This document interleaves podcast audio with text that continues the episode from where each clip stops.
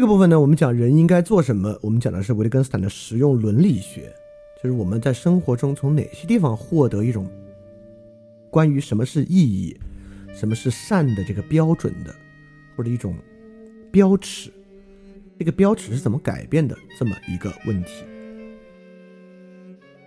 这个部分呢，我们就直接从例子开始。我觉得，这个这个部分可能会更好玩一点啊。然后我也会问一些问题，大家可以花点时间来想。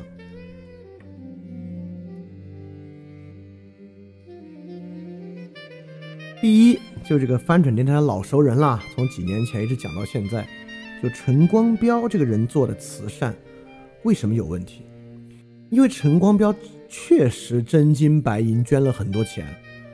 虽然他每次捐钱吧，都要找这个专业的摄制团队去拍他的照片、拍他的视频。虽然很多时候他确实给的钱比他实际承诺的要少，但是客观上这个词啊，陈光标给社会捐的钱，绝对比今天听节目的人慈善捐款加起来还要多。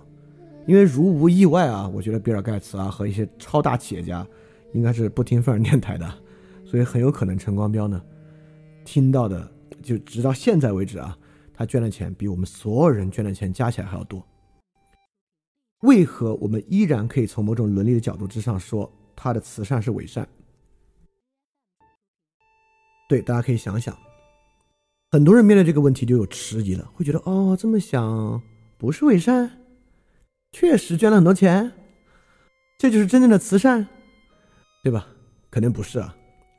而且，肯定也不是因为我们有某种心理分析的方式知道陈光标不真诚，我们知道陈光标的内在意向不真诚，我们拥有某种探知人内心的魔法和超能力，不是那个原因。为何陈光标的慈善有问题？大家呢可以想一想这个问题。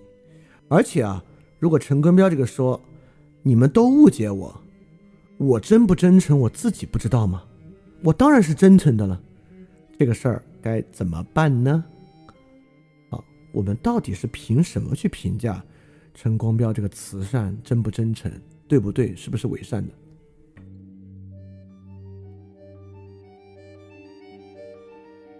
陈光标做慈善不真诚，当然不是因为他做慈善本身。我们说他做慈善伪善，因为他沽名钓誉，是他做慈善和他做的别的事情，他做那个废品回收这个生意，和他让自己的孩子改名叫什么绿色环保啊等等等等一系列事情，他为什么拿着钱去村里不直接呃打电子账户，而要拿现金堆在桌子上去发，赶一百多只羊去村里发？以及他为了背一个老年人，如何让这个摄影团队三番五次把老年人放回原地，再重新来拍一遍，是由等等等等这些东西构成的。也就是说，他沽名钓誉，是我们对这个人进行综观的一个后果。那你看，如果现在有人要问，这背后有什么逻辑论证吗？就是说，你们有什么公理假设？伪善等于什么什么？而陈光标通过什么样的命题演绎来演绎出陈光标是一个沽名钓誉伪善的人吗？沽名钓誉有没有一种明确的标准？沽名钓誉有吗？沽名钓誉没有啊。而且是不是这之后只要是商人还在经商，而且做慈善，找了专业摄像队拍照片，就一定都是沽名钓誉？其实也不是，对吧？还是得看那个细节。所以说，在这里，陈光标的行为和沽名钓誉之间是什么关系呢？你看，他又不是逻辑性的论证，也不是和陈光标相似的都是沽名钓誉，那也没有一个沽名钓誉与非沽名钓誉的明确明确界限。那我们对他下这个道德判断或者一个伦理的判断是为什么呢？原因跟维特根斯坦一直讲的一个东西很相似啊。陈光标在这里呢是一个范型，是一个 example。这个 example 它是沽名钓誉最好的范型，是因为它能够在我们之间达成一种非常明确的共识，就是它是沽名钓誉的。就因为这个人这种高调，因为他比如说在《纽约时报》登广告来宣誓钓鱼岛主权，他在《纽约时报》上呼吁这个安倍晋三不要参拜靖国神社，他的冰桶挑战，他也承认这个浮冰之下都是热水，他去美国街上给这个美国的穷人们发汉堡，直接发现金，让别人握手感谢他，就是因为这么多这么多事情。包括他自己倒卖拆迁项目赚钱、围标啊，等等等等等等，他自己积攒的这些证书，包括他给他为了显示自己爱这个环保，给孩子改名，等等等等事儿，就是就因为有这么多如此显著的事情，我们都能够知道他不真诚。那如果你要问几件显著的事儿，我们就能说一个人是伪善的，三件五件，当然没有没有这个标准。因此呢，这就是一个范型。因此，所有做慈善的人，我们其实在心里都能够有一个感觉：他是离这个陈光标近一点，还是跟陈光标不一样一点？他跟陈光标做的事相似一点，还是跟陈光标不一样一点？很多时候呢，就会被我们来用于判断他是不是真诚的一个标准。好，这就是维特根斯坦讲的一个非常重要的事情啊，就是说。意义，包括善不善、好不好，来源于范型，而不来源于逻辑标准。我举个别的例子啊。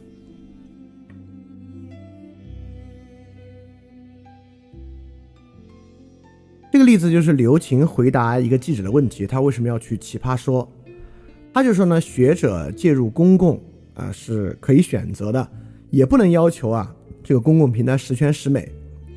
他就觉得呢，《奇葩说》是一个有知识、有思辨性的讨论问题的节目，对他自己呢是一个非常非常好的尝试，要把学院的学术知识等等等带入公共讨论。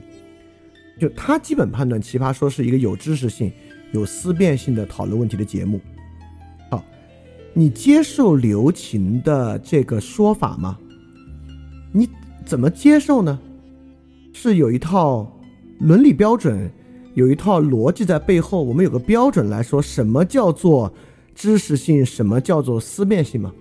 当然不是了，你是靠你举的例子，比如说你脑子里马上就能想出他这些节目跟知识和思辨一点关系也没有的部分，或者甚甚至是假知识、假思辨的部分。比如说我其实都写过两篇专栏文章来讲奇葩说嘛，等等等等的，当然。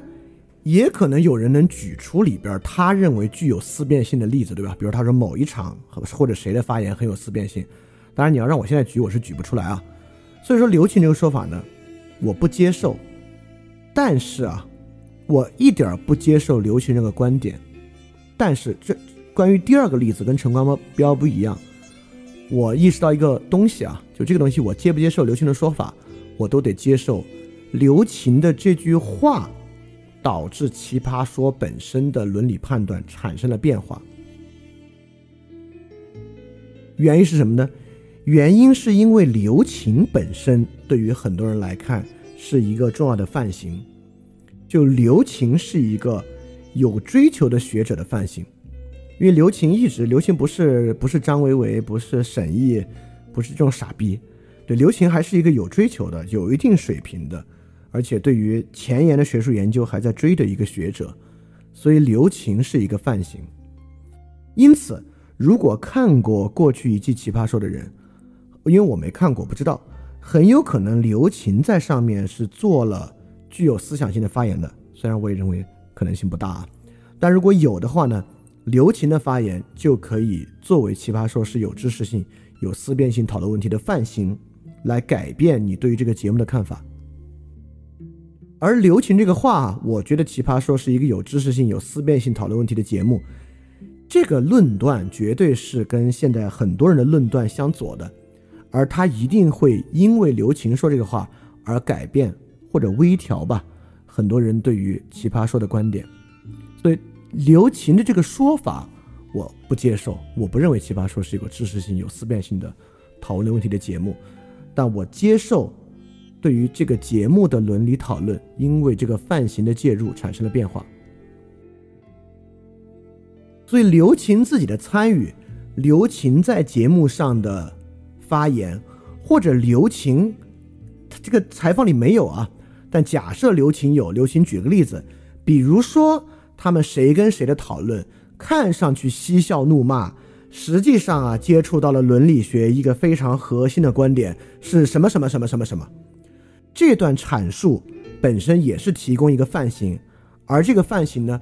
就在支撑《奇葩说》是一个有知识性、有思辨性讨论问题节目这一点。所以这个例子呢，我们要说明两个事儿。第一个事儿，伦理，或者我们回到康德的问题，人应该做什么这个问题，很可能不是像康德想象那样由道德律令决定的，由理性的演绎和推理决定的，而是像维特根斯坦一样。一个伦理问题、好坏的问题和很多这种伦理命题、伦理问题的意义，来源于范型，来源于范例。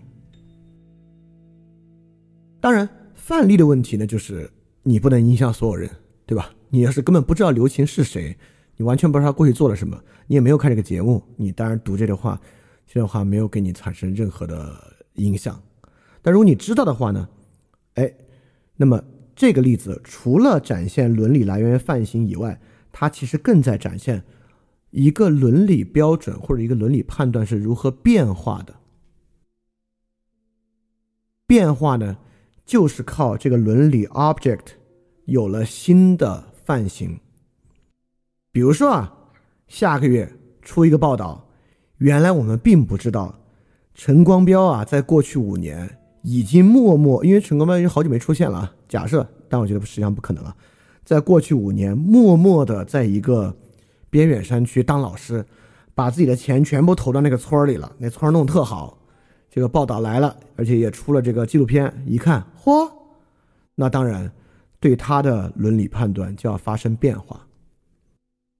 我们之前讲过很类似的，对于公共知识分子“公知”这个词是怎么变坏的？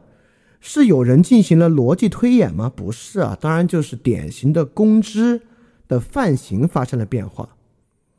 从八十年代的公共知识分子样式变到了现在网上粉红们口中那些勾结国外、宣扬一些恶毒价值观的人，是范型的变化导致这个词的伦理发生了变化。因此，伦理怎么变化？人怎么改变一个伦理现状呢？那么。刘擎的做法，如果做得够好的话，就不仅是对于其他范型提供讨论，而是他自己就提供了一个范型，提供了一个公共知识分子参与公共话题和公共生活的一个例子。但他是不是个好例子，我们先暂且不说。他就在尝试可以提供一个范型。所以说，伦理规则的变化本身也与范型范例大有关系。对人应该做什么？从找到这个问题，是通过范型找到的。你是通过模仿一个范型的方式在做。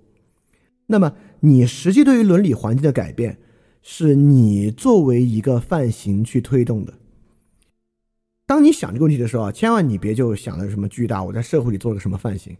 你大可在你的公司啊，在你的小团队里面以一个范型，而且这是最。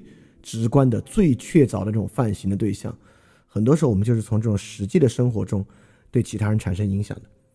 就比如我写的那两篇做事的人，实际上呢，也都是在报道一个范型式的人物是如何在他们实际生活中成为一个范型，因而可以推动一个在我们看来近乎不可能的伦理秩序的形成的。所以说，这又跟人可以知道什么产生一个关系。人应该做什么？是因为这个人的伦理学知识很丰富吗？是因为这个人懂哲学的思辨吗？看，这是很多人啊，在面临人生困惑的时候想了一个办法。他面临人生困惑，有点不知道该做什么了。人该做什么呢？他就去读哲学书，他就去学哲学，期望哲学能够给他一个基于理论的答案。或者心理学或者成功学，给他一个基于理论的答案，我该做这个。从维特根斯坦来讲，怎么可能有理论能够给予这种问题答案呢？这个答案当然来自于范例和范型。我们对于好坏把握都是与范例和范型的魔化相关的。好，陈光标的慈善是以人为对象，刘琴的言行呢也是以人为对象。这种范型呢，你把它囊括在语言游戏之中啊，还比较好理解。那我们举个救野猫的例子，这听上去好像人对自然，这个怎么在语言游戏之中来理解呢？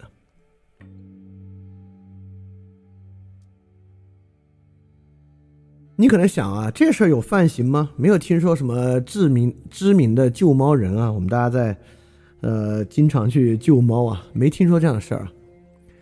你没听过什么知名的救猫人，你肯定有这样的经验，你或你周围的朋友，从救助野猫的机构那儿领养野猫，很可爱的那种小野猫的事儿，这个经验你是有的。我想说，它为什么是个语言游戏，而不是一个逻辑事项？因为今天越来越多的这个理论啊，在尝试证明，这个过度的野猫数量啊，对自然环境的伤害很大的，尤其对这个鸟类，这个野猫泛滥会导致很多鸟类的灭绝，甚至就是在中国城市里是不是这样，还有这个争议。但澳大利亚呢，这几乎是一个不争的事实。所以，澳大利亚政府呢要捕杀两百万只野猫，在全国用各种各样的方法，直接杀的方法，毒死啊，投这个有毒的肠啊，各种各样的方法要来捕杀两百万只野猫。因此，你能不能想象一个人，他就在城市里救野猫，但是澳大利亚这个政策呢，他也支持。你可不可以想象一个人在城市里，他喂食野猫、救野猫，但是？这种道理呢，他也能理解，也能支持。在我看来是当然可能的。所以说这两个事儿，你看在伦理上相斥，对吧？那边是要杀野猫，这边是要救野猫，但在一个人的身上，怎么样获得这个共通的呢？原因非常简单，就代表他不是因为先知道道理才这么去做的。他不是因为一套完整的理论要去救这些野猫。我反过来举个例子啊，假设现在城市里有一个人，他经常诱捕野猫并杀死野猫，然后他声称啊，这是为了城市的生态平衡。那这个该如何看待这个人？当然，这个是个陷阱性答案啊，你可以想想。就是你，你如果学维特根斯坦学这么多，应该有点感觉。想想这个问题啊，答案当然是光这么说不知道，得看细节。比如说，这个人经常诱捕野猫、杀死野猫，都是安乐死的方式，而且这个人就是默默无闻的做这个事儿。比如他还找其他志愿者做这个事儿，我们很有可能相信他是真诚的。但如果这个人诱捕野猫都是虐杀，或者他每次杀这些猫还在网上直播，等等等等，我们对这个人的看法就会产生很大的差异。好，请问为什么？因为他的主干都是我诱捕野猫杀死是为了城市的生态平衡。为什么刚才这些细节，怎么杀的，以及是默默无闻的杀，还是在网上公开直播杀这个事儿，会对这件事儿本身的伦理性质？产生这么大的差异啊，这个呢，你看，这个就是这种语言游戏的构成，这个就是他这个行为与其他人产生的关系的构成。你看，这虽然是同样是这个，呃，一个人做跟动物相关的事儿，但他做跟动物相关的事儿，也是在和人有关的社会中做，与动物有关这个事儿的性质。很大程度上是由他与其他人如何沟通这件事儿来决定的，是在这个语言游戏之中决定这样一件事儿的性质的。我在这里做个更细的语言分辨啊，因为我们今天知道很多报道在说啊，野猫捕杀城市的鸟类。如果这个报道是真的啊，你明天上街遇到一个老阿姨在喂野猫，你能不能上去说，你这个凶手，你变相杀死了城市里多少的鸟？你能够下这个伦理判断吗？你能够对他做这个伦理判断吗？答案当然是不能，不能是为什么呢？这个问题其实是个语法问题。我们在这儿可以还可以复习一下什么叫做语法命题。也就是说，假设有一个研究说明啊，由于大量的人喂这个野猫，导致这个野猫啊吃不同牌子的猫粮，这些不同牌子猫粮合在一起产生毒素，很多猫就这样死了。这句话可以使用，喂食野猫等于变相杀死野猫。但是猫吃鸟，喂食野猫等于变相杀死鸟，这个话。不合这句话的逻辑和语法，变相杀死啊，一般呢得跟这个人做这个事儿的目的相关。当一个事儿与他的目的适得其反，这种时候跟变相杀或者变相导致这个结果有关。假设最后造成这个目的啊，这个人根本就不 care，从来没有想过。他在喂这个猫的时候，根本脑子里没有过会不会杀死鸟，跟鸟有没有关系，会不会影响到鸟？你说你这么做变相杀死了很多鸟，这句话其实不合语法。因此，即便这些研究是真的，野猫要捕杀城市里的鸟类，你也不能够去指责一个人。你跟你指责他说你喂这个野猫啊，你知道你这样相当于变相杀死了多少鸟吗？就是因为在他原来的。在他做这个事儿的目的里面，即使他已经知道这个事儿了，他也看过这个报道，知道了，但在他喂野猫这个事情里，他根本没有想这个鸟死不死这个事儿，他根本没有想鸟这个事儿，因此这件事儿在他的视野之下不存在变相杀死这个事儿。但就像我刚才说的，如果他喂野猫导致猫死了，这个呢叫做变相杀死这些猫。就像我们经常说啊，一个人救另外一个人，比如说一个。很很紧急的情况，但是他出了岔子或者运气不好啊，他当时是想把他拉上来，但其实呢，这个他的做法变相的杀死了他啊，这个话是 OK 的，这就叫变相啊。比如说他怎么呢？变相导致了呃远处一个地方一个人的死亡，这这不叫变相啊，这根本就不在他的想法里面，没有变不变相。而这不仅仅是个说法而已哦，这为什么不仅是个说法呢？也就是说。当他没有在他的目的考虑之中的时候，你很难把它作为他的伦理判断，因为呢，我们的伦理判断是在语言游戏里去做的，这个语言游戏里没有这个事儿，所以你很难说你们这些人是恶人，你们为了这些野猫在杀死这些鸟。网上有人这样说啊，网上当然有人这样说，我就是在说这样说是错误的，这样说不合我们伦理判断的语法。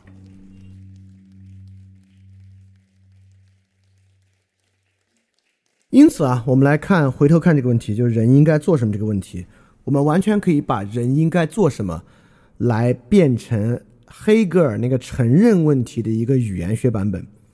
这个承认问题是个非常重要的问题啊，就黑格尔的，呃，都不光是伦理学了，黑格尔的社会学会认为呢，这个人活着有一个特别重要的一个冲动和需要，就是获得他人的承认，一定要获得他人承认，在黑格尔这儿。这个获得承认啊，都不仅仅是一种温和的获得承认了，在黑格尔这儿呢，应该可以管它叫为了获得承认而斗争的这么一个问题。因此呢，承认问题是黑格尔伦理学问题的核心，但在维特根斯坦这里呢，我们可以看到他一个非常实用主义的版本，就是承认问题的一个语言学。因此，我们完全可以从黑格尔的承认。加上维特根斯坦的语言学来理解人应该做什么这个事儿，因此人应该做什么呢？人就应该做在你的视野中被理解到的示范的实践，就是有一个范型，你就应该做在你的视野中被你理解的，你认为它是范型，你就应该按他的方式去做，这是人应该做的事情。第二呢，人也应该拓宽视野，有一个更中观的视角。在更中观的视角之中呢，你当然就可以看到更多的范型，你也可以对一个范型呢产生更全面的认识。比如说，一个人只看到一封一篇吹捧陈光标的报道，他可能就会，哎，我也要像他这样做，我要赚多多的钱，然后把这个钱用高调的方式捐出去。但比如你拓宽视野，你会发现，哦哦哦哦，原来做慈善还有那么做的一个企业家，哦，那样做才是更好的。所以说，关于谁人应该做什么事儿，也应该拓宽视野。但你会发现，刚才我们讲的拓宽视野是啥？不就是找到更多的语料，进入更多的语言游戏嘛，对吧？找到更多的语言的视角嘛，通过语言游戏通达对那个东西的理解嘛。比如我们刚才不是说你看到另外一种对它的报道，等等等等的。所以有一种角度会认为这个特别相对主义。你看啊，这个人呢，你总是无法获得所谓最完整的视角，对吧？所以好像你就在各种视角之间选，你选这个视角呢就做这个事儿，选那个视角呢就做那个事儿，听上去是相对主义的，但实际上完全不是。不是的原因是啥呢？就是这个中观啊是一个单行道，是退不回去的。你一旦获得了一个中观，也就是说。当你看到了陈光标和其他企业家做慈善的例子，他不是相对主义的。我选陈光标或者选另外一个人，在这个中观之下，你是不可能选陈光标的，因为一个中观之中哪个范例之为范例，是一个更深的视角。一个中观绝对不是说中观之下五个东西都可以选，他们都一样。你获得中观，当然就是对他们五个进行了某种对比的可能。你找到了他们五个之间的联系，你找到了哪个离哪个更像陈光标，哪个更不像陈光标，等等等等的问题。所以说，维特根斯坦的视角主义不是相对主义，尤其在伦理学问题上不是相对主义，就是这个问题。中观不是说从一个选项到三个同等的选项，中观不是把三个东西彼此独立的列到一起。我们最开始说中中观就说了一个很重要的东西啊。中观是发现他们发现他们之间的关系，因此一种伦理学意义上的中观，一定是获得中观之后，你很多选项你是不会选的，因为中观是退不回去的。也就是说，一个人综合性的阅读了很多媒体之后啊，我相信他是不可能再回去觉得哦，观察真好，更真好，他们这些人真有社会责任感啊，啊，乌合麒麟真是一个有正义感的人，你是跟当然不可能做这样的选择了，只有在。以偏食的方式饲养思想的哲学病情况之下，才会产生这种想法。所以，中观本身是有方向的，不要认为中观是一个有有任意性的事情。好，这是第二部分，关于人应该知道什么，在人呃不不是人应该做什么，就人应该做什么这部分呢，也从那种理性的先知后做，理论指导着做。伦理学思想、哲学思想推导出做事的方向等等等等，到维特根斯坦在语言游戏之中魔化泛型，综观更多的泛型，不是去想，而是去看的这么一种视角之下，得到一种新的认识。我们来看第三部分，就是人能够希望什么这部分。